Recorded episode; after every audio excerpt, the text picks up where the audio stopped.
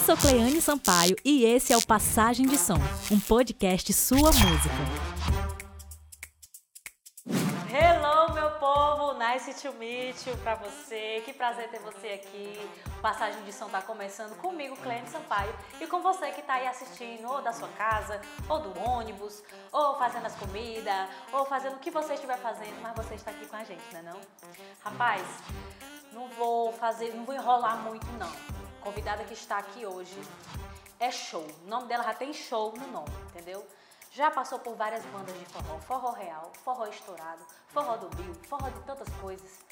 E agora está aí com a carreira solo, com um baú musical que é de dar inveja para muita gente. Tem uma voz linda, encorpada, a voz dela.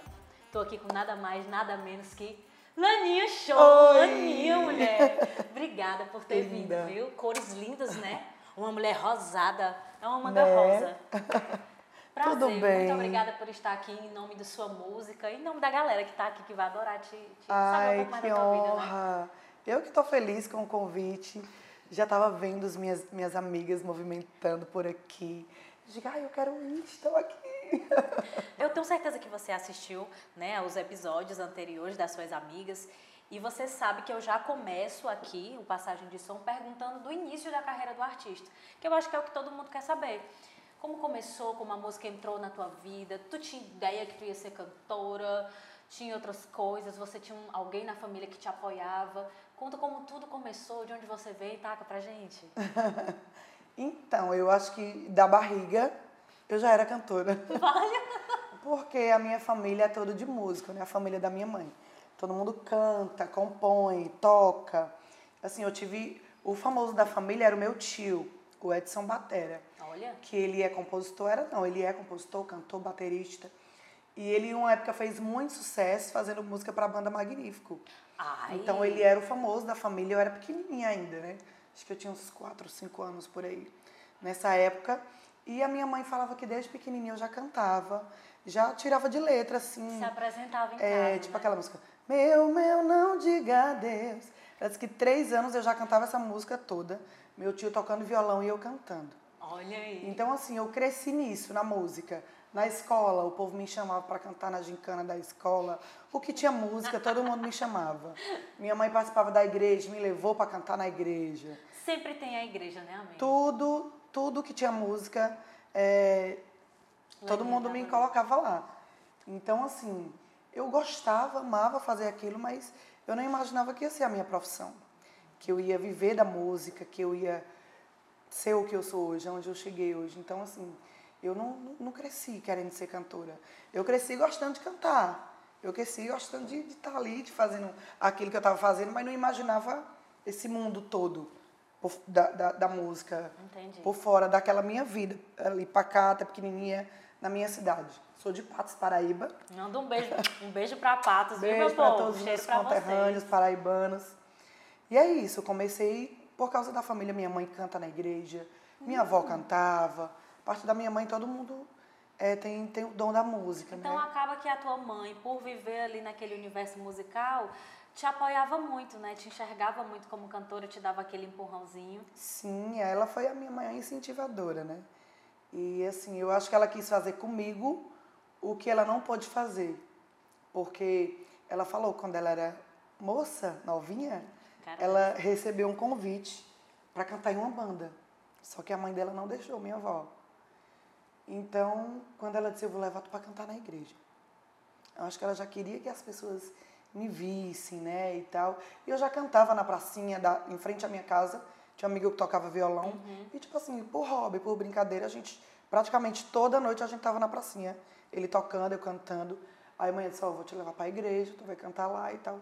Eu nervosa, me tremia toda. Aquela multidão ali na igreja, que eu não era acostumada com aquilo, né? É algo mais formal, é algo mais ali.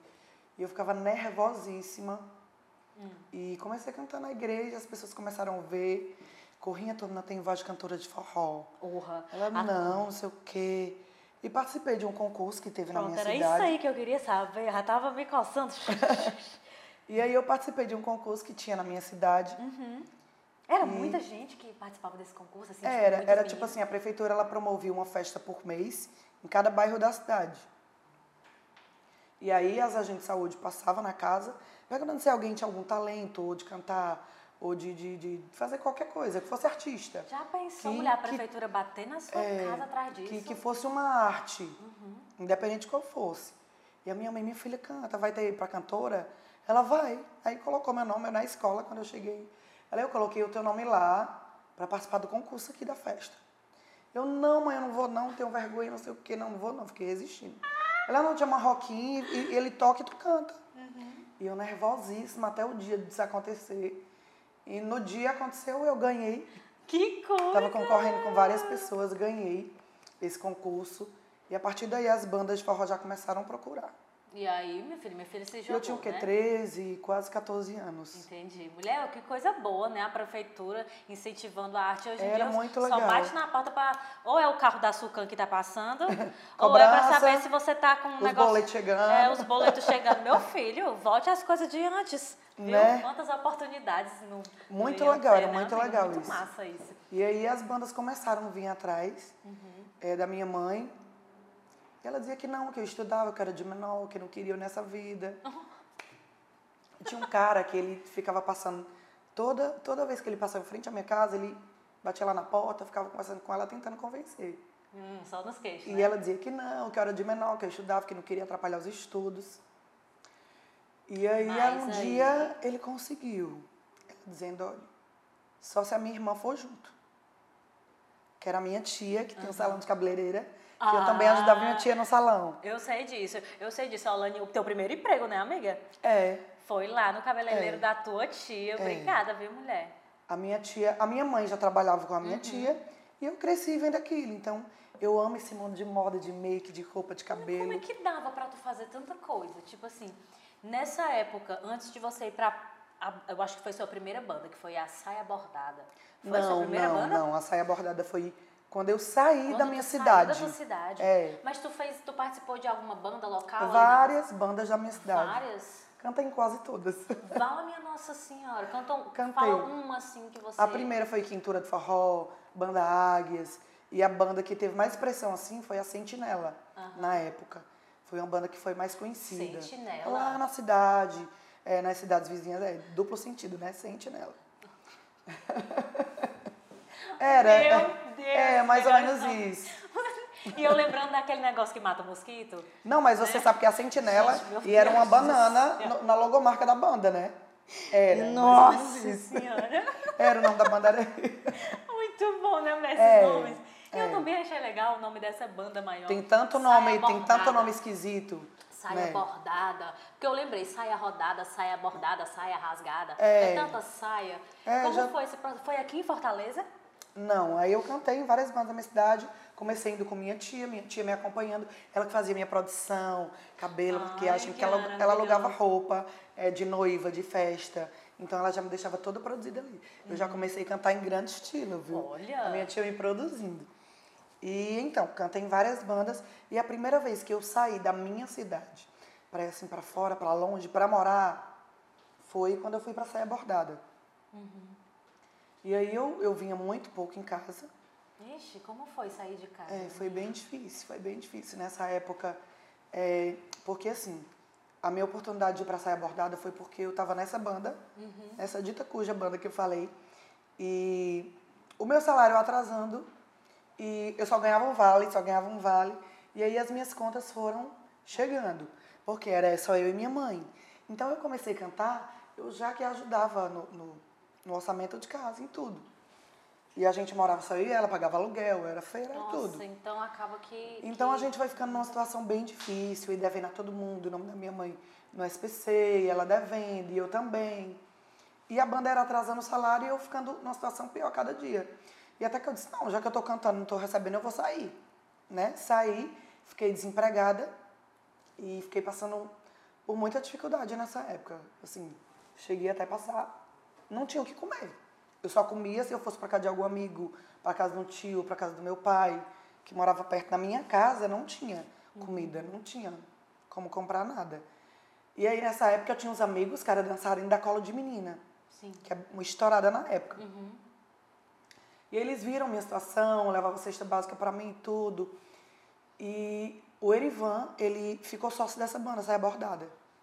Aí ele falou assim, Kelly, vamos falar, Kelly era a cantora da banda. Sim. É a Kelly Freitas, inclusive um beijo pra ela, nunca vou esquecer disso que eles fizeram por mim.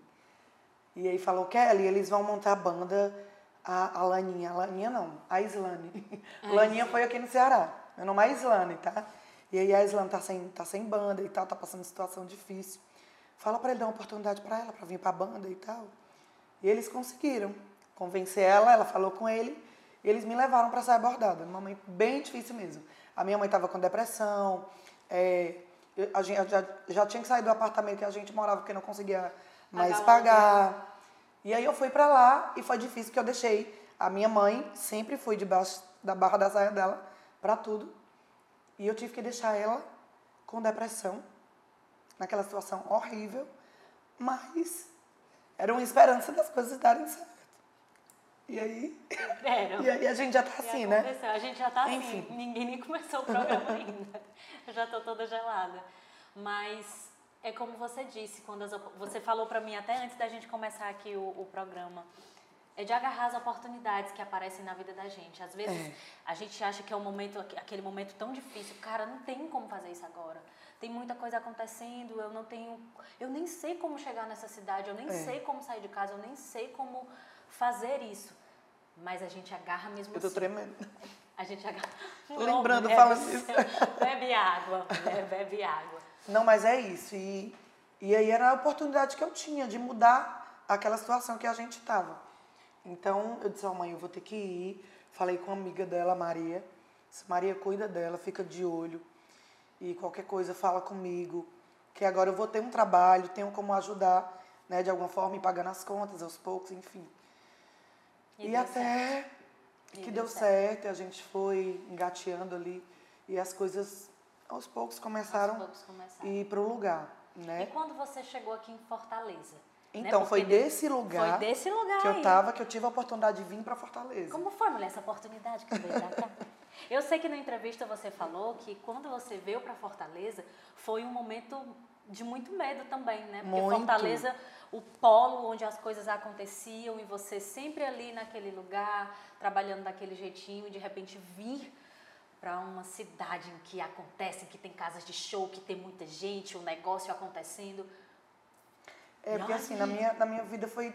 Aconteceu tudo muito naturalmente, assim, lógico que é Deus, né? Em tudo. É Deus, mulher. É sabe? Deus em tudo. Mas assim, eu nunca tive muita ambição. Quando eu comecei a ser famosa, tipo, ali tava, pra mim tava ótimo. E, a- e as oportunidades foram aparecendo, as coisas foram acontecendo. E aí, quando eu tava na saia bordada, em São Miguel, no Rio Grande do Norte, o Forró Real foi tocar lá, no- na época de São João.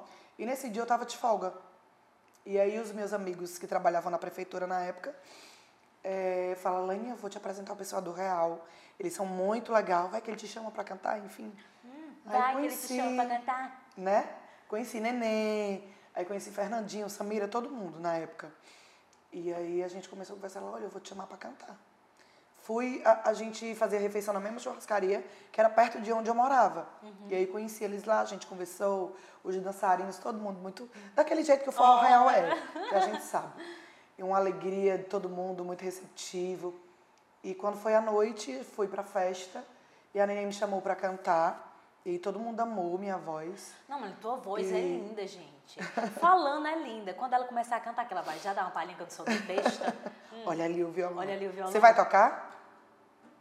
Tá afinada, hein? Vocês afinaram pra mim, porque eu não toco violão desafinado. Tenho sérios problemas. Vai, amiga. E cantei com eles, e eles amaram. E aí Samira me chamou pra cantar de novo. E fiquei naquela folia, naquela festa com eles lá em cima do palco. E aí o Chico Bill, na época, tava no hotel. Ah, E Real tem o, o costume já, todo mundo conhece, de amanhecer o dia, né? Todo mundo sabe disso. Forró Real amanhecendo o dia nas festas. E aí o Chico Bill, quando tava amanhecendo o dia, ele chegou, né? Que tava dormindo, chegou lá. E ficou no palco e tal, e me chamaram pra cantar de novo, pra ele ver. E eu vi. E aí ele amou, né? Olha, eu vou pegar seu telefone, vou levar você pra Fortaleza. Tô montando uma banda lá, Forró Bill e tal. E deu tudo certo. E aí você Assim, veio. deu tudo certo resumindo, né? Porque eu fiquei com medo. Eles ligaram pra mim, eu falei que não ia. Sério, mulher, tu fez todo esse negócio. Mas assim, eu falei, ó, eu não tenho dinheiro, porque eles queriam que eu comprasse passagem e já fosse. Gente, eu não tenho dinheiro, eu não tenho conta, eu não tenho como fazer nada. E os meus amigos, não, Lani, eu vou te ajudar. Falei que não queria, que era longe da minha casa, da minha família. E eu já estava longe naquele lugar, imagine vindo para Fortaleza. Né? Então eu digo, não, não quero ir não, deixa aqui mesmo, aqui tá bom. Ele, mulher, é uma oportunidade. Fortaleza é o lugar das bandas. Vai que tu fica conhecida, fica famosa lá, canta nas bandas. Grandes. Vai ser uma oportunidade para ti. E eu, será, gente? Como é que vai ser? Eu numa cidade daquele tamanho, sem conhecer ninguém. É justamente isso. E fiquei com muito medo. Não, você vai sim. E ele, vamos. Não tinha mala, não tinha nada. Eles Bota me ajudaram dentro sapos tudo. plásticos e vamos mesmo assim. E aí a Rose Bill, o, o Chico Belo até ligou pra mim zangado, porque eu falei que não ia. aí depois a Rose ligou de volta e disse, não, ele ficou chateado, porque ele também estava tomando uns, enfim. E, tipo, é uma oportunidade. Todo mundo queria, porque todo mundo quer vir? Na cabeça deles, né? Eles pensavam isso. Por que todo mundo queria vir? Por que ela não quer, né? E ela, não, vai dar certo. Aí mandou o dinheiro para conta do meu amigo, meu amigo ajeitou tudo para mim com a passagem. Vamos, vim, né? E a Rose foi lá e aquela, tipo, a coisa de filme, né? Eu tão pequenininha, tão do interior, naquela rodoviária tão grande, cheguei, me levaram, muito receptivos. E no, na hora que eu cheguei, eles já me levaram para fazer o teste lá no Chico Bill. Uhum. As bandas estavam todas chegando de viagem. Esse forró, eram muitos vocalistas também? O forró do Chico Forró Bill? Bill era a Débora já, Bill. que inclusive estava comigo ontem participando do meu show. Oh, A Débora, o Thales Play e o Neto, na época. E tinha só eles e eu entrei para fazer o quarteto na banda. E era queridinho de Chico Bill na época. Ele é, era recente, a banda nova, então tá fazendo tudo pela banda. Era ônibus, iluminação, aquela atenção, aquela coisa, aquele amor, né? Quando, quando o bebê quando nasce, o bebê tá né? nascendo, né? Aquele E carinho. aquela coisa. E aí eles me receberam super bem, montaram. A banda chegou de viagem, montaram lá, tudo lá no Forrozão de Chico Bill, o som, a banda, todo mundo morto cansado, mas foi lá. Tocou e eu cantei. Cantei bem uma meia hora pra eles lá. Eles Meu- foram gostando, eu cantando, eu cantando, eu cantando. E. Mulher, que bom. Veio com medo para Fortaleza, mas veio muito abraçada, né? Por pessoas que É. Muito. acreditavam muito no teu trabalho, Foi teu muito, talento. fui muito bem recebida É desde o muito primeiro massa, momento, assim. mulheres. por eles e aí fiquei morando na casa deles. E foi, assim, era, era uma família, né? Uhum. E depois de oito meses no Forró Bill, aí surgiu a oportunidade de ir pro Forró Real, que todo mundo já Real. falava assim, tu tá Caraca. aqui, tu canta muito, vai que tu tem a oportunidade de ir pro Real. Porque todo mundo já ficava, tipo, como se isso fosse Cogitando que isso acontecer. ia acontecer, né? né? Porque, tipo assim, Real já sempre saía cantora e entrava cantora boa. Saía cantora boa e entrava cantora boa. Então, acho que eles já, tipo, que me encaminharam pra eu ficar pensando nisso. Conta-se um pouco da tua experiência no Forró Real, que já era uma banda com nomezão ali, você Muito amada, né? Aqui Isso. No Ceará. Tu sentiu que, que depois que você foi pro Forró Real, deu um up assim no teu nome como cantora? Claro, começou tudo lá, né? Porque quando eu, eu tava no Forró Bill, era uma banda, uma banda pequena. Então não era uma banda tão famosa. Tipo, o Forró Bill abria o show do Forró Real direto, abria os shows pro Pau de Balançar na época, né? Que era outra banda deles. E todo mundo já fala, vê, essa banda tem uma voz muito boa, ela tem que cantar no Real. Ela tem que cantar no Real. Parece que a, a voz de cantora do Real. O povo já dizia isso. E aí, quando eu cheguei na banda, tipo, alô. Eu não sabia o que era alô na minha vida. Não sabia o que era ganhar roupa. Zé, a Zé cantora aqui. Não sabia o que era Pois ganhar é. roupa. Ma- Mandar um alô aí pro Zé Cantor. É o rei do alô, É né? o rei, tu é a rainha. Olha, e comecei já com esse negócio de alô, de ganhar roupa, de ganhar tudo. Ai, Porque aqui a gente ganha céu, tudo, né? aham. Em troca do alô. Tem corra melhor? Alô. Aí já pede as coisas. né? Alô, já manda aí um recebido pra mim. Uma tortazinha de frango com café daqui a pouco. E, e foi desse jeito, e eu, eu, meu Deus, que mundo é esse? Tá maravilhoso. Tipo assim, a, a parte difícil era de ficar longe de casa, da minha mãe, e tu começou a ganhar bem, né? né? E, tipo, eu, eu sempre fui assim, eu ganhava meu dinheiro, mandava todo pra minha mãe. Meu Deus, como eu queria. Eu era, eu era desse jeito, sempre fui assim. Recebia meu dinheiro, mandava todo pra minha mãe, até por causa da situação que a gente passou, porque eu queria me livrar daquela situação, queria que ela ficasse bem, queria que ela voltasse a se E animar, saísse distante, daquela ela depressão. tava ali contigo? tipo, Muito, muito, assim. É, por telefones falava direto. Eu escondia muita coisa, tipo, as coisas difíceis que a gente passa na vida e eu longe dela, sem ter assim ninguém meu ali por perto. Mas tinha alguns amigos já que me dava uma força, né? E algumas coisas eu não falava porque eu sabia que ela ia ficar triste. Então eu só dizia as coisas boas, mandava o dinheiro todo para ela porque eu sabia que lá Olha, mulher. eu estava amparada, não ia faltar nada para mim.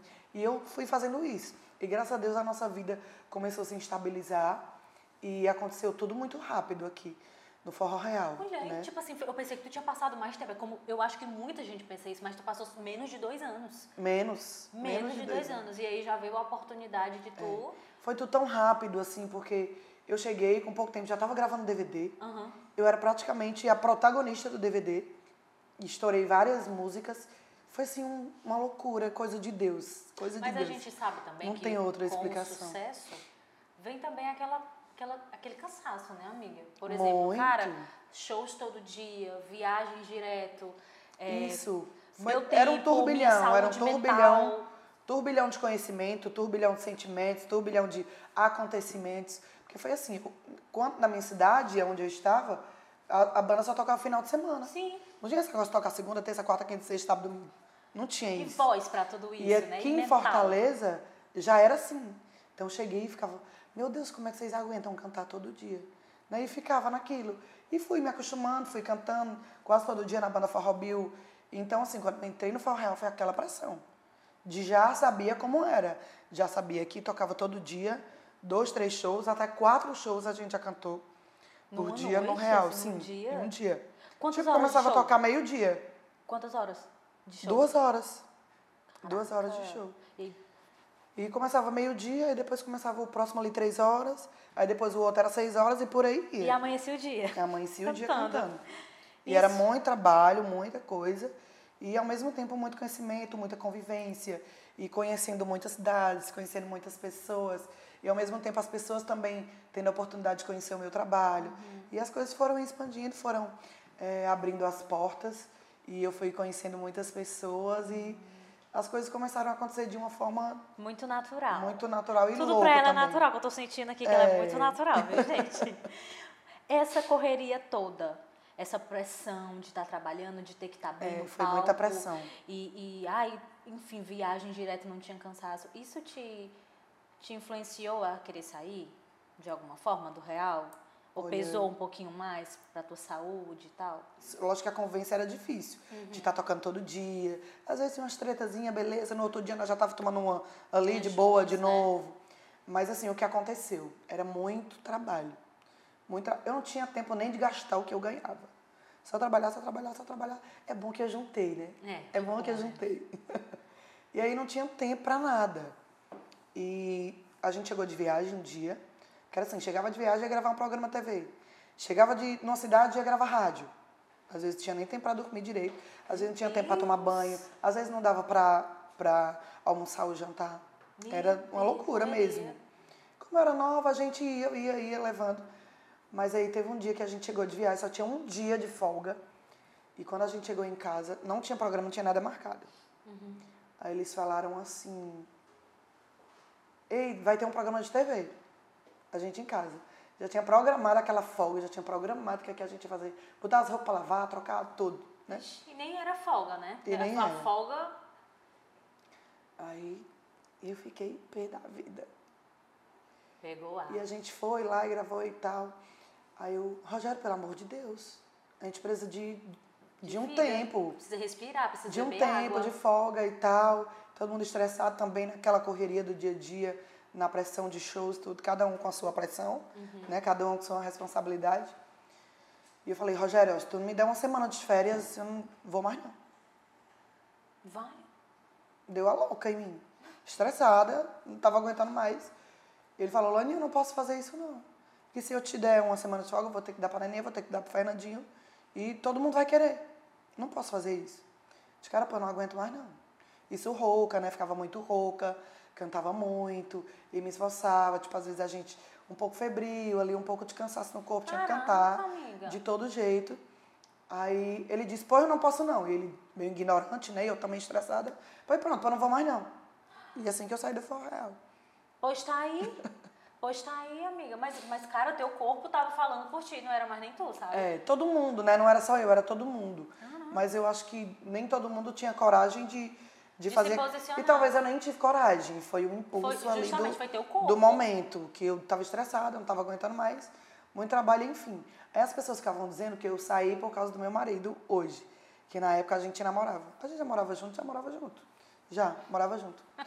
Mas fazia pouco tempo. Tipo, a gente namorou três meses, já tava morando junto. Mas nem foi por causa disso, ó, É, tá e as pessoas achavam que eu estava muito apaixonada, que era ele que estava pedindo, porque ele também na época tocava no forró moral. Estourado, eu viajando muito e ele viajando muito. Então as pessoas achavam que por eu estar ali, apaixonada, recém-casada, né, queria ter mais tempo para ficar com ele, nem era. E isso eu fiz na ausência dele. Quando eu contei para ele que ele chegou de viagem, ele ficou louco. Não acredito que tu What? fez isso, não sei o quê. Why eu queria you- reverter. Liga para ele. What? Do you take isso?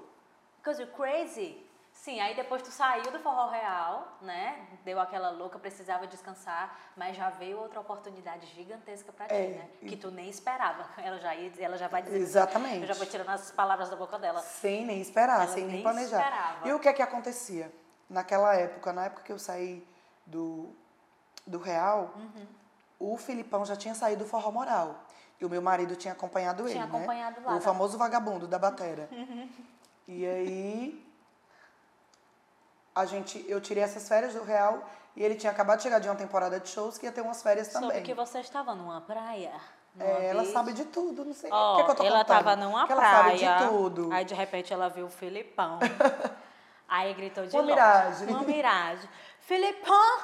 E aí, como foi esse bate-papo que já gerou aí uns frutos, só o filé pra ti? Pois é, naturalmente de novo, né? Porque assim, nesse naturalmente é Deus em tudo. A gente tava na praia, de férias, sem combinar. Apareceu o Filipão com a família dele, a gente ficou sentado na mesma mesa. Meu marido de férias, eles também. Começamos a conversar naturalmente de tudo. E ele não sabia que eu tinha saído do Forró Real, porque era recente, fazia uma semana só. Acho que nem todo mundo sabia. E ligeiramente o Rogério já arrumou uma cantora no mesmo dia, que foi a Manu. Que foi a Manu, que hoje canta no Real ainda. E aí a gente começou a conversar e ele disse, Lainha, tem coragem de cantar comigo? Ixi, mulher, do, comendo caranguejo e surge É. essa pergunta. Tem coragem de cantar comigo? Aí eu disse, por que não? Ele, vamos amadurecer essa ideia. Vamos conversar depois que a gente voltar daqui e tal. E aí, beleza. A gente ficou de férias, ele também. Passamos uns dias ali de boa. E quando chegamos das férias, a gente foi lá conversar com ele. E ele pôs embora. Minha nova parceira, Laninha Show.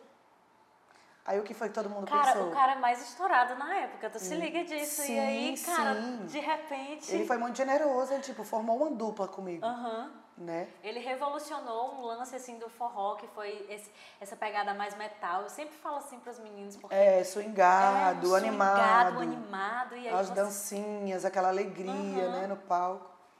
E fechamos, e o que foi que todo mundo pensou?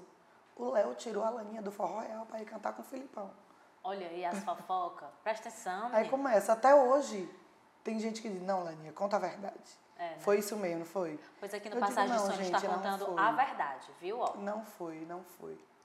E aí, passou quanto tempo no forró? Passei Moral? pouco tempo. Não era, forró, moral, era o forró, é, era o Filipão, né? Uhum. Ele já tinha, tinha pouco tempo, acho que, acho que não tinha nem cinco meses, eu acho que ele É. tinha saído. E aí já veio com...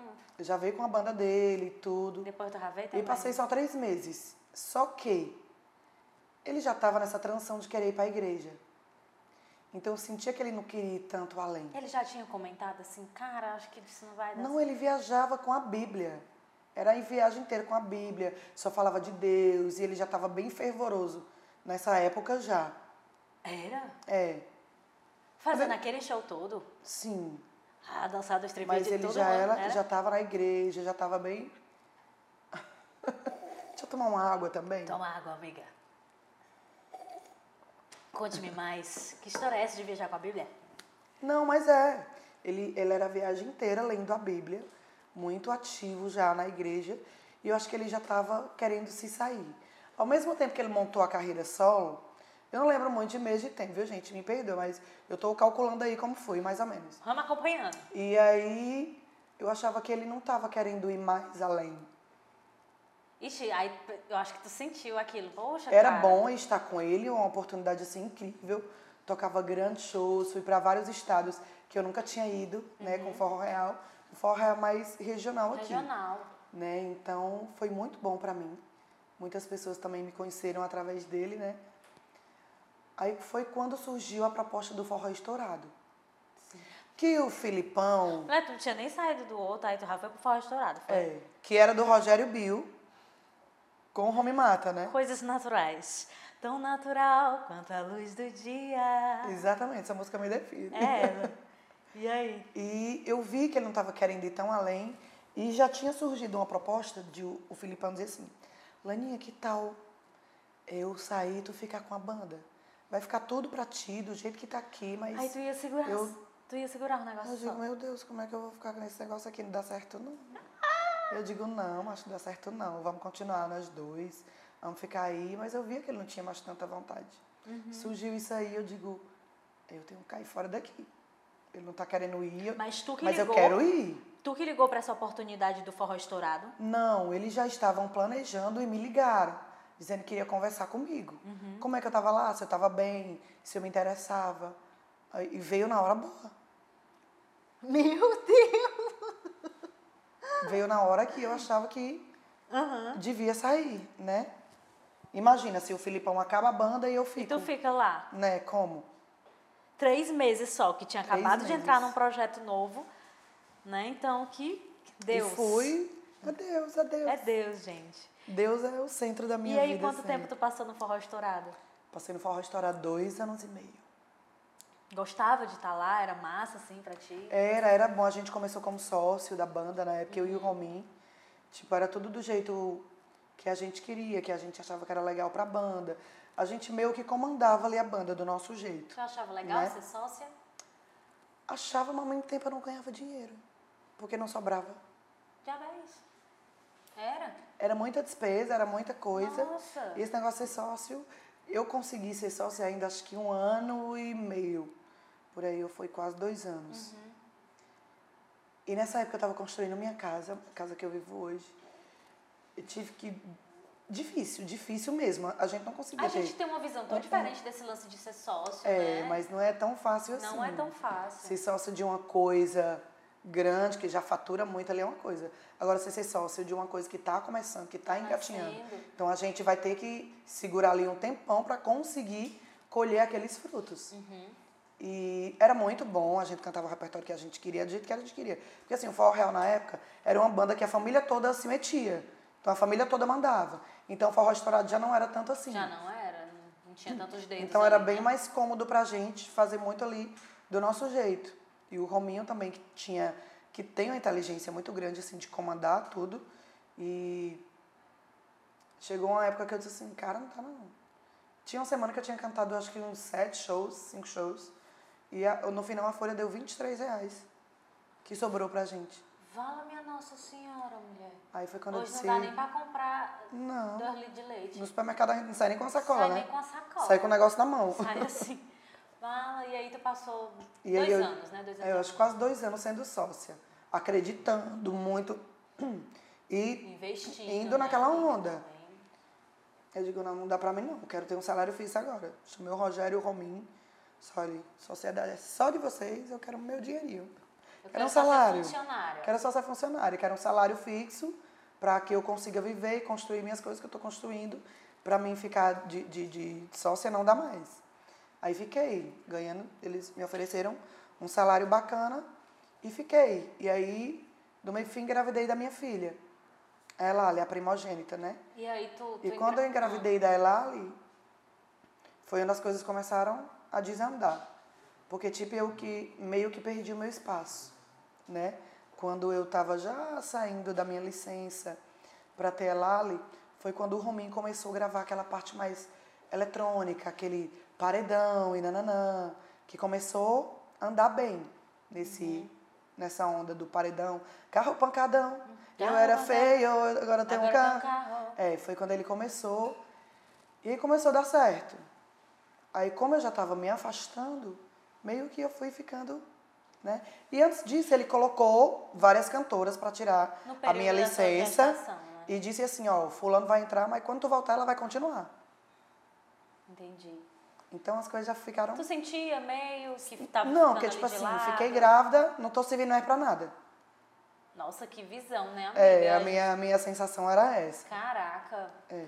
Estou grávida, não tô servindo mais pra nada. Mas segue o baile. Continuei aguentando as coisinhas chatas, enfim, grávida. Porque, tipo assim, é, é uma época da nossa vida que é a plenitude da vida. É a plenitude. Primeiro é- é- filho. primeira mas me- meio que eu ficava meio que sentindo culpada, não sei se eu vivia aquilo, não sei se eu achava ruim porque eu estava perdendo meu espaço, porque eu estava grávida, não sei se eu aproveitava a gravidez, enfim.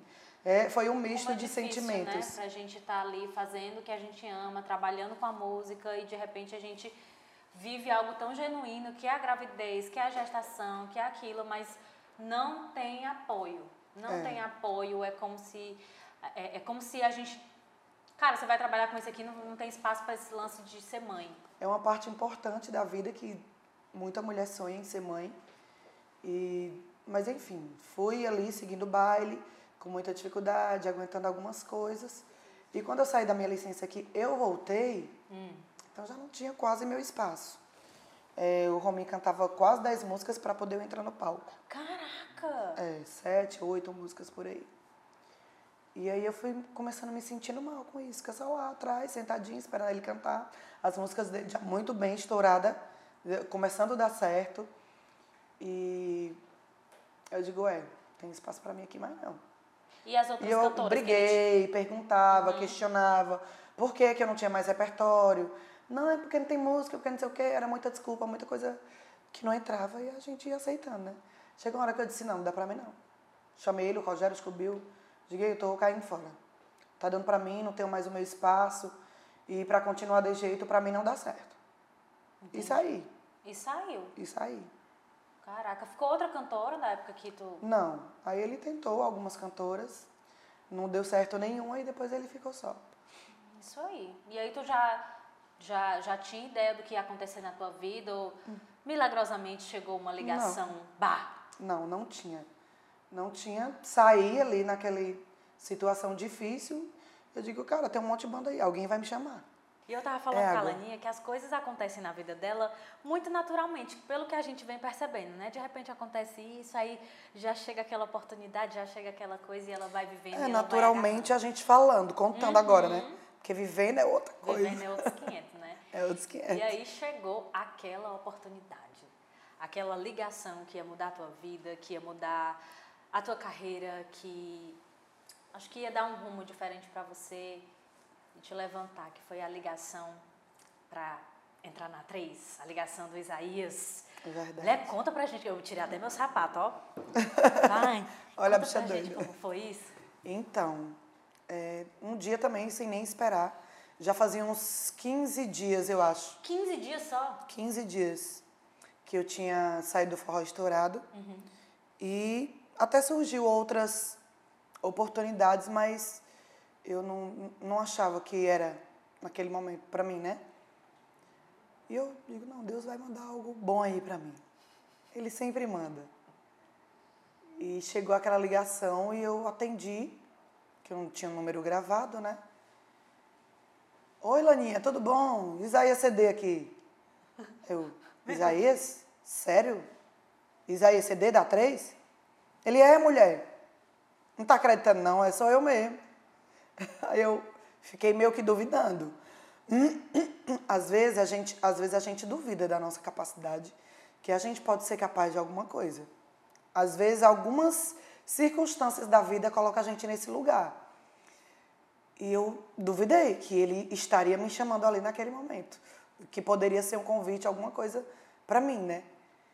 E o meu coração chega fica... Tuc, tuc, tuc, tuc, tuc, tuc. Eu digo, ai meu Deus, eu é agora. Nervosa, eu tô nervosa, ela cantou É agora. gelada. Ele falou, olha, você você saiu do forró estourado, foi? Foi. Tá onde agora? Meu pai, tô em casa. Aí ele, aí, vem aqui na 3, pra gente conversar. Ele não fala nada, ele é assim. Ele coloca uma expectativa na gente, o Isaías, ele é desse. Ele, vem aqui na 3 pra gente conversar, tem um negócio bom pra nós. Aí, beleza. Quando? Ele, papai, vem amanhã. Tá, vamos. Fui lá com meu marido. Ele, olha, tô com uma banda nova, participou de um concurso e ganhou um, um- um CD, um DVD com a gente. E é uma banda pequena que não é conhecida, mas você é conhecida, você tem o seu nome. Então eu quero levantar você com essa banda. Tem um cantor, e não, não, não, vou botar o Bolinha, vou botar você, o cantor que já tem lá, que ele é legal, tem um, é diferente, o André, né? Uhum. E aí falou de proposta, de valores, vai ser assim, você vai ser sócia, vou te dar não sei quantos por cento. Uri, Uri. E eu Deslumbrada, né? achando tudo ótimo. Eu digo, vamos, tô dentro. Pois vamos, a gente vai pegar a banda, vamos começar a ensaiar, enfim. Aí começou a investir muito na banda e o Pé de Ouro foi uma loucura. Cara, Né? Uma Foi. banda assim que é, mudou o cenário do forró na época. Eles, eles, quando eles querem, eles fazem acontecer mesmo, né? Eles têm esse, esse feeling aí de mercado, de mídia, de, de, de fazer as coisas acontecer.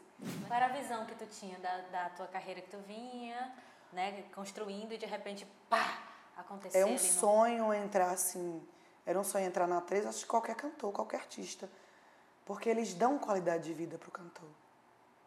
Eles te colocam ali no lugar que eles querem que todo mundo te veja. Tu bem, tu bonita, tu dando o teu melhor ali. Então é, é, é um, é um hotel bom, é uma alimentação boa, é, e paga e paga lipo, e paga silicone, e pra tu ficar bonita do jeito que tu quiser, e bota mega hair, e bota tudo. Eu, quando entrei no pé de ouro, o Isaías ficava dizendo, bora, mulher. Meus peitos eram bem grandão. Vai lá e meus peitos ficou pera aqui, né? Pera aqui, pera aqui, todo... Bota, vale. Bora, mulher, vamos fazer essa cirurgia. Ele ficava dizendo, bora fazer a cirurgia. Bora, bora botar silicone, bora diminuir esses peitos. Ele dizia desse jeito. Que ele fala assim, é todo... E fui, fiz, e fiz duas cirurgias enquanto estava no pé de ouro. E, assim, eles dão qualidade de vida pra gente.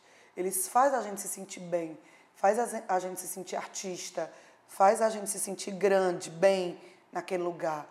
Então, é, é- é só gratidão, Isaías, Carlinhos, é, Ângelo, turma da DIE, na época eram muitos sócios.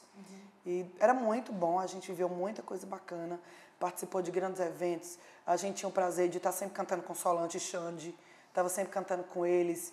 Então, assim, a gente que é fã, que acompanha todos aqueles artistas, está com eles, está na mesma empresa Tá na mesma empresa. sendo valorizado, assim, junto com eles ali.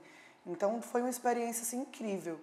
Né? E o Isaías, tudo que eu queria, eu corria para o Isaías. Isaías era assim, o meu papai. Eu precisava de qualquer coisa, qualquer coisa dava problema, ia lá no Isaías, o Isaías resolvia para mim. Então não preciso nem dizer Então, que você... eu era a menina dos olhos do Isaías ali dentro do pé de ouro. Ele, Ai, que e, e assim, lógico, eu dava o meu melhor, fazia sempre o que tinha que ser feito e as coisas aconteciam naturalmente. Graças, fui, graças a Deus, fui muito querida por onde eu passei, por todo mundo, nunca tive problema com ninguém, nunca saí intrigada de ninguém. Sim, saí intrigada do Rominho, mas hoje a gente se fala normal. Ah, fiquei meio chateada com o sócio do Pé de Ouro, mas hoje a gente se fala também. Enfim, mas assim, não tenho inimigo, não, não- nunca deixei as portas fechadas por onde eu passei. E a gente sempre teve um relacionamento muito bom com todo mundo. A a convivência na banda era meio que difícil, fora da empresa, né? Tinha convivência na banda, outras pessoas. E, mas assim, foi muita coisa vivida, muita coisa boa, muita coisa ruim também, muito aprendizado. É, na vida tudo tem, Foram né? seis São- anos, seis anos São seis anos em que você viveu coisas boas, coisas ruins, aprendeu. É na vida, em tudo tem isso, né? Como era a tua relação com o teu parceiro de banda, né? O teu... teu- O André. O Andrezinho. o Andrezinho. Olha, no começo era bem de boa, sabe? É, o André ele era muito ali na dele e tipo não era conhecido.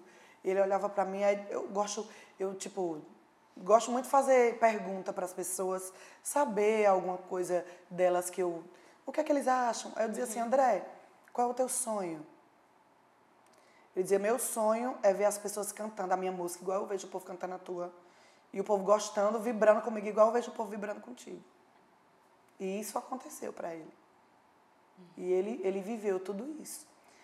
Só que assim, eu acho que ele não tinha muita sabedoria para viver isso. Às vezes subiu um pouco para a cabeça dele, amizade, influenciava muito. E às vezes a gente estava sem se falar, às vezes a gente estava ótimo, às vezes a gente não estava, mas no palco ninguém notava isso. Entendi. Porque eu sou uma pessoa que eu gosto muito de ver se. Eu não sou a pessoa que vou dizer o que tu quer ouvir. Eu vou dizer o que tu precisa ouvir. Eu não gosto de agradar ninguém, tá babando ninguém, não. Ai, porque ele é meu parceiro, tá chorando, não sei o quê. Não. Eu dizia o que ele precisava ouvir. André, isso aqui não tá legal, isso aqui é assim. Mas, assim, tinha outras pessoas por trás que queria, tipo, me colocar contra ele, né? Não vem ao caso de eu falar sobre nomes não. nem ninguém. E, às vezes, ele caía naquele papo daquelas pessoas. E depois ele via que era o contrário, igual ele já tinha falado. Para ele se alertar, para ele ter cuidado. E aí a gente tinha alguns atritos aí nesse caminho de seis anos. Ora a gente estava ótimo, ora a gente estava sem se falar. Subia no palco, eu falava com ele, brincava, abraçava, dançava. Aí quando saía, era cada um no seu canto. Cada um no seu cantinho. E ele sempre vinha dar razão para mim. Ele Elaninha, quando eu dizia alguma coisa para ele que ele não me ouvia, depois ele ia vir. Às vezes chorava comigo, me pedindo conselho. É, bem que tu falou, Laninha, foi assim, assim, assado. E agora, o que é que eu faço? E não sei o quê. Ele é muito também de, de, de vir atrás e de reconhecer. Né? De reconhecer, isso é difícil. E ele reconhecia. E a gente sempre teve uma relação de, de, de amor e raiva ali. Mas uhum. a gente sempre se dava bem, assim, no todo.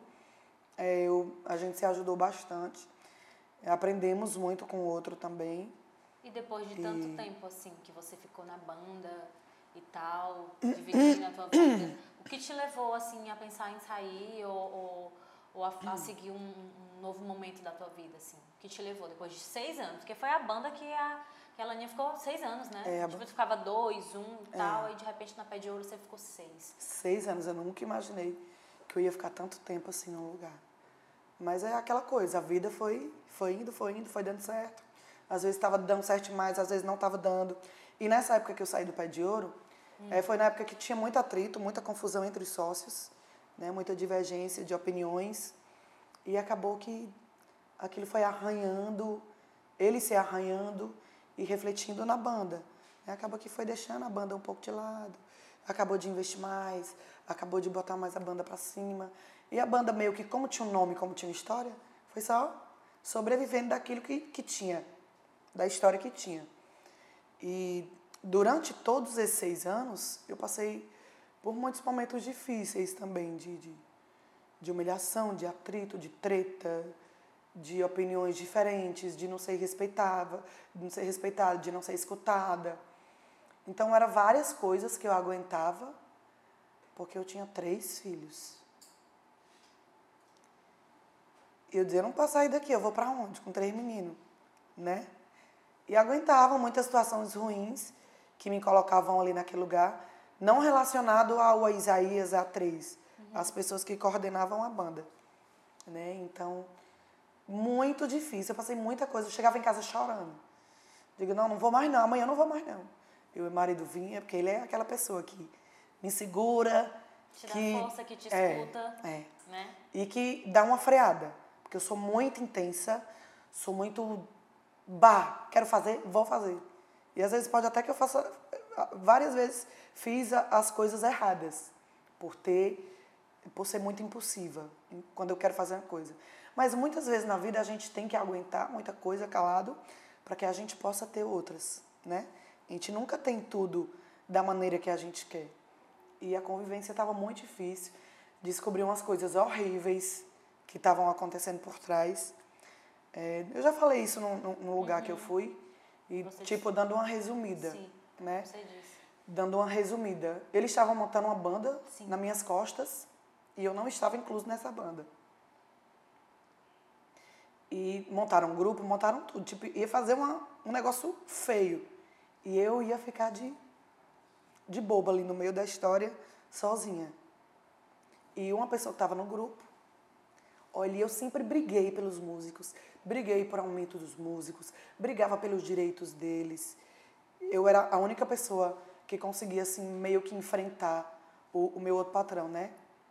Na, que, era, que eram vários sócios. Então, o meu outro patrão era que estava mais ali, vivendo com a banda e tomando mais de conta. Porque os meninos da A3 também tinham muitas bandas e muitas coisas uhum. para tomar de conta. Então, eu batia muito de frente com ele. Eu que tinha coragem de dizer o que eu tinha vontade, o que os meninos às vezes queriam expor, ele não aceitava muito opiniões. Então, eu batia muito de frente com ele porque eu queria que ele escutasse minha opinião. Eu queria que ele escutasse o que eu tinha para falar e algumas coisas que deviam ser ditas e ninguém tinha coragem. Né? Então, então eu sofri muito por ter enfrentado muito ele. E quando eu descobri isso, eu fiquei assim, meu Deus, não acredito. Eu briguei tanto por todo mundo. Eu brigava por aumento, brigava por tudo. E eles estão fazendo isso nas minhas costas, sem nem eu sequer saber.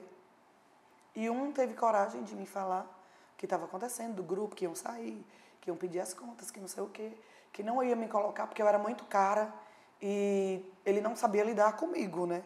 Ele não sabia conviver comigo, que eu era muito impossível.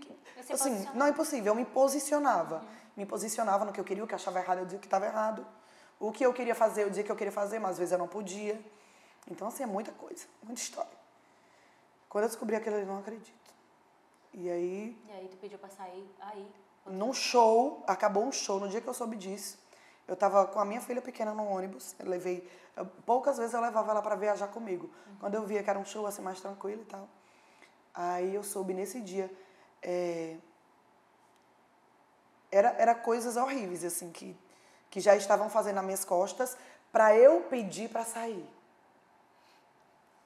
Mas eu aguentava, aguentava, na raça. E descobri que eles queriam montar essa bantal. E quando acabou o show, no dia que eu descobri isso, eu falei, ó, o motorista ligou o ônibus, todo mundo já deitado nas suas cadeiras.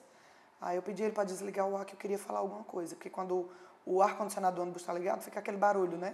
E as pessoas que estão lá atrás não conseguem nos ouvir. Aí eu pedi para o motorista desligar o ônibus. Falei, gente, queria falar aqui com vocês só um instantinho. Aí uns estavam dormindo, uns se fizeram de doido, estavam com lençol na cabeça, ficaram com lençol na cabeça. Aí eu falei, ó, oh, descobri tudo que vocês estão fazendo nas minhas costas. Nem adianta dizer que é mentira, mas eu fico muito triste porque eu lutei tanto por vocês. Tudo que vocês queriam, vocês corriam para mim. Ou de instrumento, ou de aumento, ou de melhoria de, de, de tocar demais, ou de não sei. Tudo eu brigava por vocês. E vocês me apanhalaram pelas costas. Mas eu vou seguir a minha vida da mesma forma. Viva a vida de vocês na banda que vocês estão querendo montar, sem mim. Quem anda comigo não dorme. Deus está vendo tudo. E da mesma forma que eu passei por várias bandas igual essa aqui, eu também vou passar por outras. Eu não vou ficar ao léu como vocês querem me deixar, não. Mas eu sinto muito por vocês, que o final vocês já sabem como é. Mas eu não vou desejar mal a nenhum de vocês. Eu desejo sucesso. Vocês vão seguir a vida de vocês, eu seguir a minha. Hoje é a última vez que vocês estão me vendendo esse ônibus. Pronto. Sentei na minha cadeira, vim embora. Aí quando foi no outro dia, todo mundo doido, ligando e não sei o quê. E que era mentira, e que não era verdade. Ainda tentaram dizer que era mentira. Eu vi o grupo, eu vi as conversas, eu vi tudo. Eu tô me tremendo dia. E aí, não tinha como eu ficar num lugar desse. Boa tarde. Ai, o que posso fazer por você? Cala tua boca. Olha, porque você disse que estava se tremendo. Olha, mulher. A Siri, ela, ela mulher tá... se metendo, mulher vai procurar teu rumo. Ela tá preocupada contigo. Meu Deus. Ai. E, e aí foi enfim, o teu tchau. Não foi mais e tinha outro show bem importante nessa, nessa semana aqui em Fortaleza. E eu já não fui. Aí foi onde todo mundo viu que eu não tava. Foi aquele zum, zum, zum e tal. Enfim, saí. O que é que eu vou fazer da minha vida? Não sei. Ficou quanto tempo, assim, sem ter noção do que ia acontecer na tua vida? Primeiro que eu fiquei muito abalada com a situação que eu já vinha vivendo, né? E fiquei meio que sem saber o que fazer. Tu pensou em desistir da música? Eu pensei, mas eu sabia que eu tinha que continuar na música, que era daquilo que eu vivia. Uhum. Que eu tinha três filhos, tinha minha mãe, meu irmão que sempre dependeram de mim. E eu não podia parar. Eu tinha que fazer alguma coisa. E eu fiquei, tipo, uma semana, eu acho, relax. Não relax. Hum. Não pensando o que é que eu ia fazer. Fiquei uma semana de boa. Apareceram algumas coisas, mas não eram legais. E assim, nessa época que eu saí do Pé de Ouro, o mercado já não era mais aberto para banda. Porque já estava todo mundo saindo da banda para ficar solo. Uhum. Então já não tinha tantas oportunidades. E algumas que tiveram não ia suprir a minha necessidade financeira naquela situação. E, as, e, e o negócio foi apertando, apertando, apertando. E eu, meu Deus, não vai ter nada para mim. Vou ter que fazer alguma coisa. Aí eu digo, vamos gravar uma música. Sem ter nada na vida. Sem ter nada, sem pensar em nada, do nada. Vamos gravar uma música. Sem ter nada. Vamos gravar uma música. Vamos atrás de uma música. Eu preciso gravar música. Eu não posso ficar parada. Então gravar música. Se eu vou para alguma banda, se eu vou ficar solo, eu não sei. Mas essa música vai para onde eu essa for. Essa música vai nascer. Aí consegui gravar uma música com a ajuda do Romy Mata. Tá vendo aí como o dá voltas, né? Obrigada, aquela, né? o Romy Mata me ajudou, o estúdio, tudo para me gravar essa música, financeiramente também para pagar essa música que eu não tinha, né? E ele ele me ajudou assim. Isso foi tipo que um impulso para eu ver o que que eu ia fazer. E o meu marido trabalhando em outra banda, porque assim, ele não estava comigo na banda direto. Eu tinha outras pessoas que trabalhavam comigo. E assim, ele não podia ficar 100% comigo, porque a gente tinha que ter alguma renda. Sim.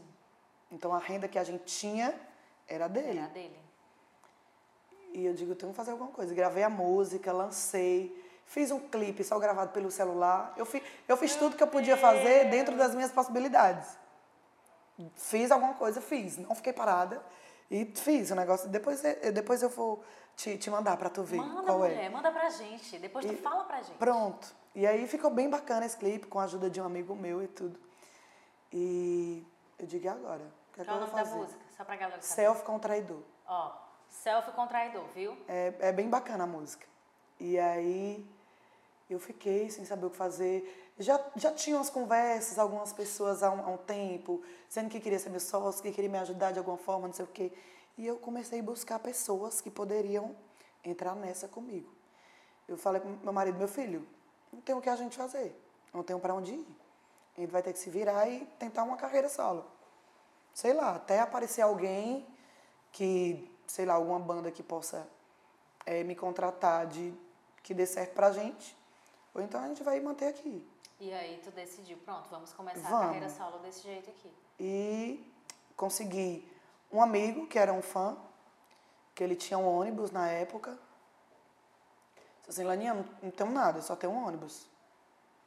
Eu acho que ele tinha uma sanfona, acho que ele tinha uns dois instrumentos. Ele disse assim, Laninha, não tenho nada financeiramente, eu posso é, colocar o ônibus aí na nossa sociedade, enfim.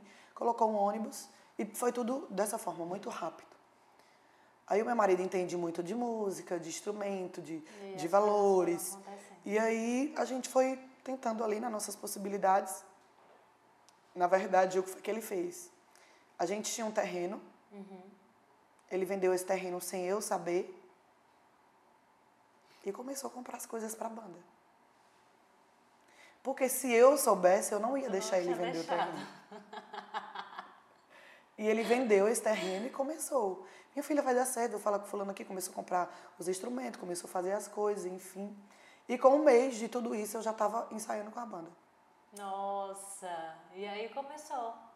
Ufa. E aí comecei a carreira e fui metendo as caras, Sentiu enfrentando, o quanto era difícil, né? enfrentando o mercado e senti a dificuldade do que é ser sozinho, né? Não ter não ter uma, uma conta com bom dinheiro, de não ter um grande empresário, de não ter grandes parcerias.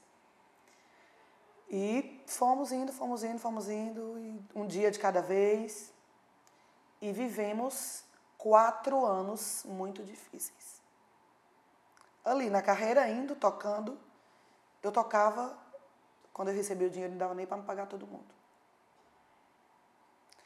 E a minha vida, um momento se transformou assim em bola de neve. Uma bola de neve. As coisas foram aumentando e dívidas e a gente tocava, não conseguia o dinheiro da folha todo.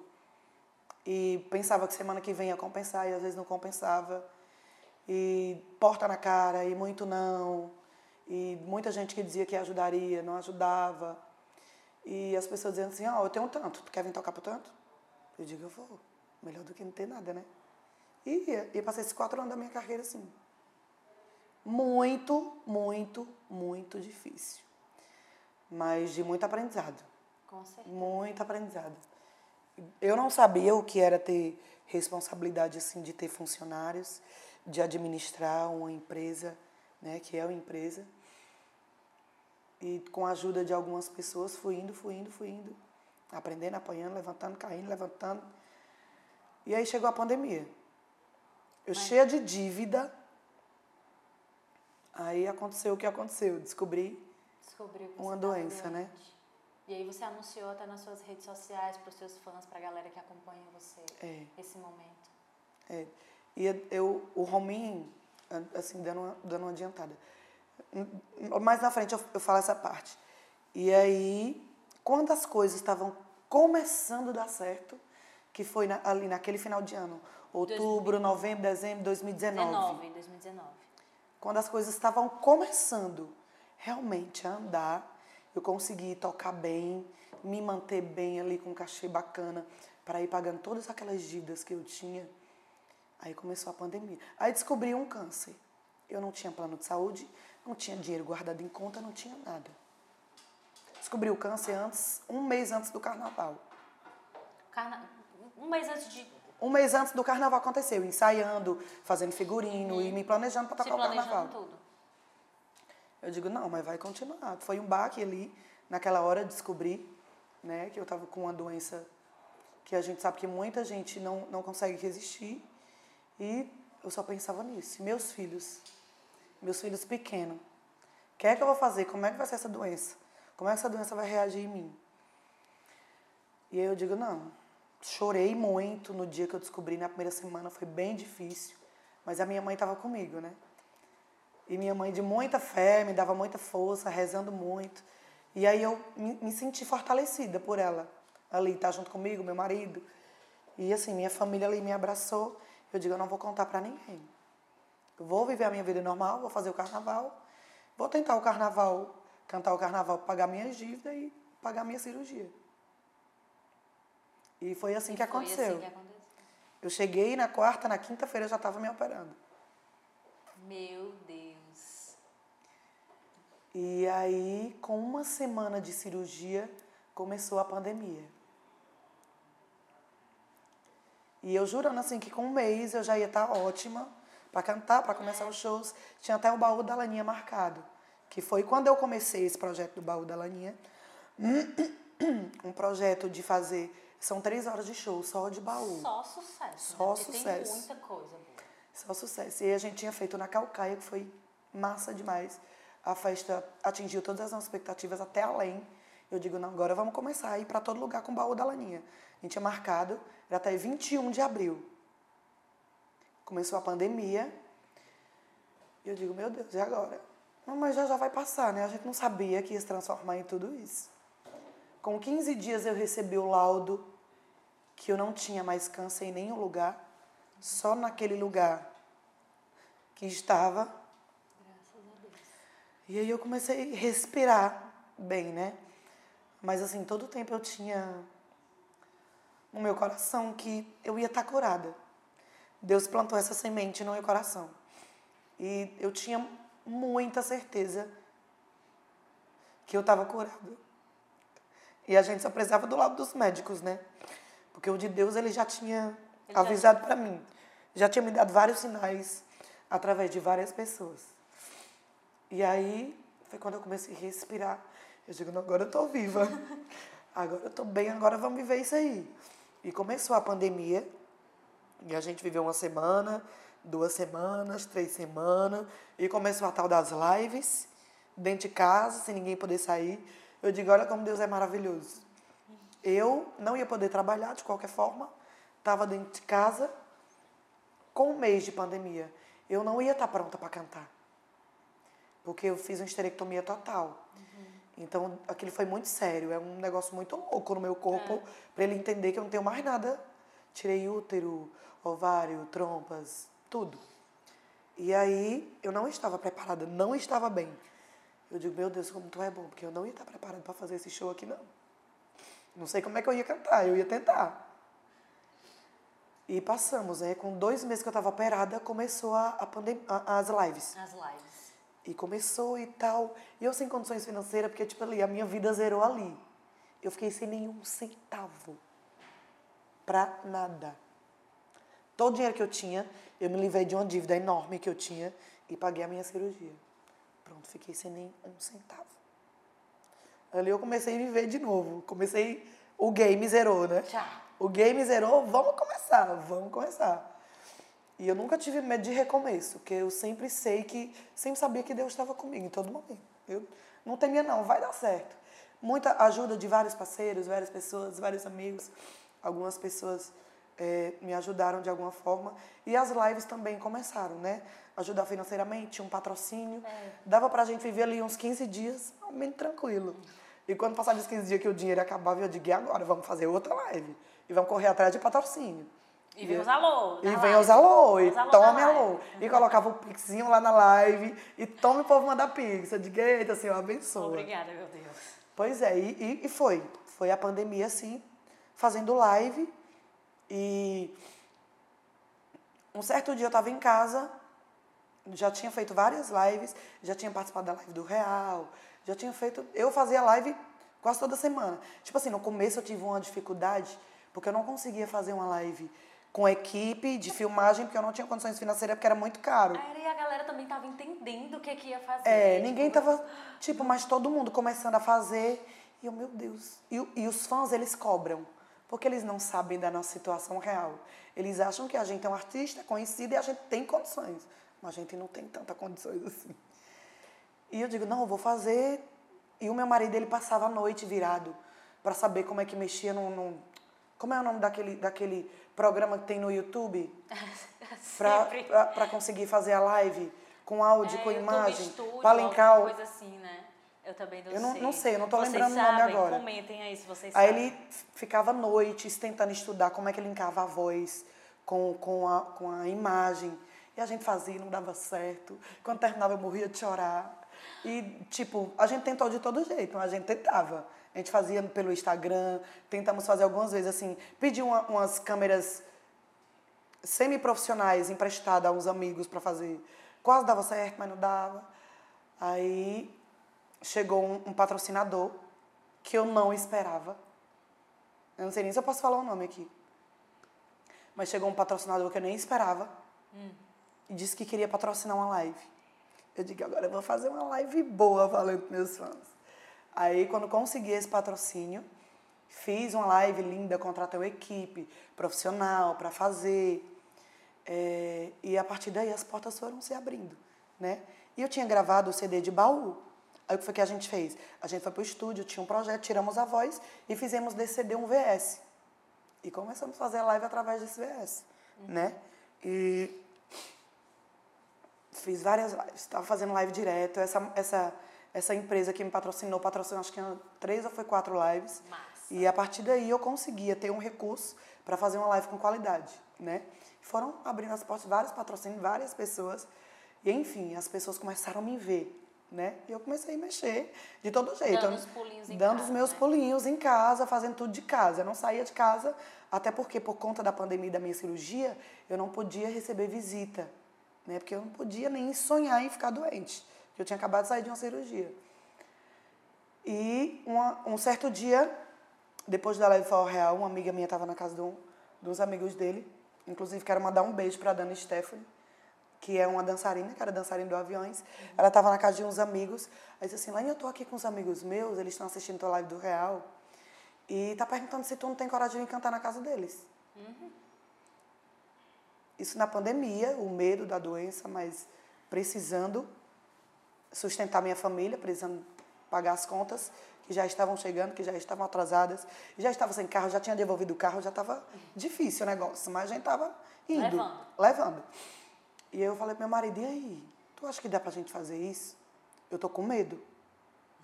E, ah, e nisso, fazia uma semana que eu tinha perdido a minha mãe. Uma semana? Uma semana, quando eu recebi esse convite. Pulei, pulei essa história da minha mãe, enfim. É, a minha mãe passou cinco meses da minha cirurgia lá em casa. E foi quando ela voltou né? Quando ela voltou, aconteceu esse acidente lá. E aí aconteceu essa, essa parte difícil da minha vida, mais uma, depois de cinco meses da minha cirurgia, né? Uhum. E quando eu cheguei em casa, muito mal, muito sem. E eu recebi essa proposta dessa amiga. E aí eu disse: Eu não tô bem, eu tô com medo, eu não quero ir, mas eu preciso. Aí o meu marido: Então vamos. Vamos pegar o som do Rick, vamos pegar o nosso VS e vamos e lá vamos. cantar para ele. Aí eu fui. Meu irmão estava até comigo lá em casa, ele muito triste também. Aí levei ele para ir comigo, para me ajudar. Só eu, meu marido e meu irmão. Aí a gente foi lá. Aí eu meio que triste, meio que cabisbaixo. Eles sabiam, né? Que tinham me acompanhado e conversaram. Que estava tudo bem, que tinha que seguir a vida e tal. Eu, é, vamos. Sem a mínima condição de cantar. Mas eu precisava daquilo. Então eu fui. E cantei lá para eles. A partir dessa oportunidade, começaram a abrir várias oportunidades de cantar dentro da casa das pessoas. E eu ia morrendo de medo da doença, mas estava precisando. Ia. Então eu comecei a cantar dentro da casa das pessoas, do apartamento, da casa de praia, aniversário, só para a família. Cantava para seis pessoas, para dez pessoas. Enfim, comecei a fazer isso na pandemia. E só que eu fazia e eu não postava. A gente tinha medo também. Porque eu tinha medo das pessoas me julgar, porque eu estava fazendo aquilo. Mas a gente tomava todos os cuidados e estava, sim, arriscado a pegar a doença, né? E graças a Deus, até aqui, Deu tudo certo. a gente não, não, não pegou a doença. Pegamos quando eu estava em casa operada, que eu fiz o exame depois e deu que eu já tinha tido contato com o vírus, mas eu não senti nada. Nem eu, nem meu marido, nem só a Nice, que trabalha lá em casa, que ela teve, ficou um pouco mal, mas a gente ficou durante todo esse tempo trabalhando na casa das pessoas, tendo contato com pessoas, mas não ficamos doentes, né? A gente chegava em casa, uhum. tinha todo medo, não chegava perto das crianças, ia tomar um banho, tirava a roupa no quintal, enfim, uma coisa louca que eu vivi durante isso. E isso me ajudou super a não cair numa depressão e não ficar naquele sentimento da perda da minha mãe. Então, até nisso, Deus me ajudou. Aí eu comecei a trabalhar praticamente todos os dias. Eu ficava em casa, do nada uma pessoa ligava, Elaine, tá livre? Tô, bora. Bora. Eu ficava só esperando e torcendo a Deus que aparecesse. Né? Então, isso me ajudou super a manter minha cabeça sempre ocupada. A querer começar a investir, eu não tinha o som, comecei a comprar uma caixa, aí comprei outra caixa, aí comprei uma mesinha para poder fazer essas festas particulares. Porque, na verdade, eu não tinha nada assim em casa de equipamento para fazer esse tipo de festa. E, enfim, durante a pandemia eu passei por várias coisas. Aham, uhum, tudo bem. eu vejo que é, você tem se reinventado muito. Né? Tentei de todas as formas, assim, junto com meu marido, Está. que é muito inteligente também, e ele vê possibilidade em tudo. Então a gente super se completa em tudo, assim, na profissão, no nosso casamento, na nossa família. família. E ele, e, e ele achava uma, uma, uma, uma, possibilidade em cada coisa, sabe? Ele dizia, minha filha, dá pra gente. Vamos gravar o baú 2. Gravamos o baú 2 é na pandemia. para fazer mais VS, para ter mais repertório para cantar. E, e fomos, e fomos. Aí começou a abrir. Aí os restaurantes, boteco, começaram a vir atrás. Aí tu faz assim e tal. Ai, mulher, esse Aí baú comecei é a fazer. tudo, ó. Só, eu, eu, não é à toa que é um sucesso. Que lota, que a galera vai, porque é muita coisa boa. Você tem muita aí na tua trajetória, muitas músicas que emplacaram, coisas que a galera ama ouvir. E aí, com os eventos voltando, com tudo acontecendo, tu aqui tá voltando com tudo. Exato. Como As é que coisas... tá esse, esse, esse sentimento de já estar com o projeto, tem coisa nova chegando aí, tem coisa boa, conta aqui pra gente, será que pode, gente, contar as novidades, mas conta então, pros teus fãs. É, agora, quando todo mundo começou a voltar, as bandas, uhum. todo mundo começou a me cobrar. E aí, quando é que tu vai voltar com a banda? Cadê o baú aqui na minha cidade? É, quero o baú aqui, quero você com a banda aqui. E assim, como eu falei, zerei o game. Uhum. Zerei minha vida de tudo. Então é só eu e meu marido agora. Pra gente resolver tudo, pra vender show, pra resolver nossa vida, nossos filhos, nossa casa, nossa banda, o meu nome, minha carreira. Então é só nós dois para tudo. Então, assim, a gente não tem ônibus, não tenho, tinha grande estrutura. E durante tudo isso, eu fui me livrando de, de várias coisas é, que tinha pendentes, né? E comecei a pensar no futuro. E digo, não, a gente uma hora vai ter que voltar com a banda. Uhum. Então vamos começar a nos planejar. As pessoas cobram muito que eu já estivesse cantando com a banda. Mas eu digo, não, a gente não pode. Vamos ter que trabalhar muito para a gente conseguir investir em alguma coisa aqui para não voltar de qualquer jeito. Para voltar bacana, para voltar diferente e bem estruturado, né? Então a gente está aqui nesse planejamento ainda fazendo pocket show até o mês de maio, que esse, que esse mês, né? Esse mês. Esse mês eu, eu encerro é, pocket show e começo a vender o show só com a banda. Estamos com um planejamento assim top. Ai meu Deus, segurem isso, segurem essa mulher. E Vai aí, um planejamento lindo, um projeto lindo pra gente voltar. E aí eu tô gravando o baú 3 já. E eu vou lançar o baú 3. Tem datas? Ainda não. ainda. Assim, tenho, tenho algumas datas que a gente quer fazer uma dessas datas, mas uhum. ainda não. A gente está finalizando agora o CD. Agora vai ter o baú 3 também, finalzinho de maio para vocês. Já podem baixar o aplicativo, é, né? baixa o aplicativo, já fica aí ligado. Eu viajo, escutar. coloco lá na sua música, já deixo tudo baixado que eu quero. Ai, sua música é tudo, Aí a amiga, gente fica é então, escutando. Baixa o aplicativo, sem ter internet, já né? ligado, tá? E mulher, eu sei que a gente está aqui falando, ansiosos por esse momento, mas eu queria tanto que tu cantasse. Eu, teus fãs estão esperando por isso. Canto, vamos cantar um trechinho de Insegura pra galera, vai? Vamos, começa. Só você sabe o jeito de me amar. Me apaixonei, não dá pra negar. Procurei, não achei outro alguém igual você. Sou insegura e não vou negar. Ela sabe, mas meu ciúme eu vou controlar. Pois não tem, não achei outro alguém igual você. Ai! Arrasa! Obrigada, tenho certeza que os fãs estão ansiosíssimos por esse projeto que está vindo, por tudo que está acontecendo na sua carreira. A gente te deseja muita sorte, muito sucesso, Amém. que dê tudo, que dê tudo mais do que certo. Você merece uma Obrigada. mulher guerreira, lutadora, sabe? Que expõe suas vontades, que sonha. Então eu estou muito feliz de, de ter de você ter compartilhado tudo com a gente. Obrigada. E te desejo tudo de melhor. A minha parte preferida do programa. Não só quando eu toco violão, mas quando eu faço as quick answers. Sabe Oi. as quick answers, mulher? O que é isso, pelo amor de Quick Deus? answers em inglês é respostas rápidas. e aí eu vou fazer umas respostas Como é o rápidas. nome? Perguntas, respostas rápidas, quick answers. Não vou dizer não, que eu não consigo. E aí eu vou fazer aquela pergunta pra Laninha, Laninha responde. Laninha não pode pensar muito. Ai, meu Deus. É assim, ó. Sou le... E eu sou É lesada, assim, viu? ó. Bufo, bufo, bufo, bufo. É tiro atrás de tiro, entendeu? Vamos lá. Então vamos lá? Let's go. Hum, hum, hum. Uma música. Insegura. Um ídolo. Ivete. Olha, um sonho. Um sonho, mulher. Um sonho, eu tenho tantos. Ah, ir pra Disney com os meus filhos. É bem pouquinho, né? Ser artista é. Hum, hum, hum. Ser artista é Ah. fazer o que ama e estar com pessoas que a gente ama também. Uh! Se você não fosse cantora, você seria? Maquiadora, cabeleireira. Pra você, família é? Minha vida.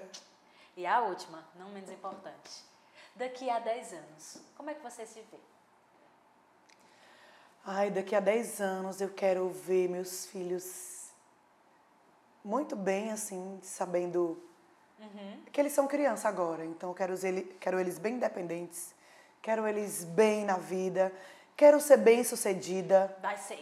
quero já ter feito várias viagens internacionais e quero estar onde as pessoas querem que eu esteja e onde Deus vai me colocar. E eu tenho certeza que vai realizar muitas coisas lindas e vai estar, viu? Amém! Gente, essa é a Laninha de corpo, alma, coração, real, vida, passando por tudo e enfrentando com muita garra. Sempre. Eu estou muito feliz de compartilhar com a galera. Sou música também, o programa Passagem de Som, a gente tem muito orgulho de ter te recebido hoje, de estar compartilhando tua vida com esse povo.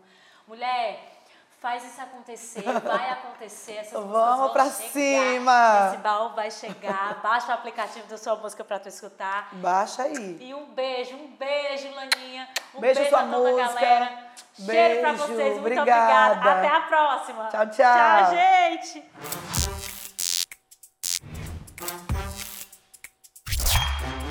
Esse episódio foi dirigido por Zé Pretim, com produção de Renata Dias, roteiro de Hugo Galberto e produzido no Sua Music Space, em Fortaleza, Ceará.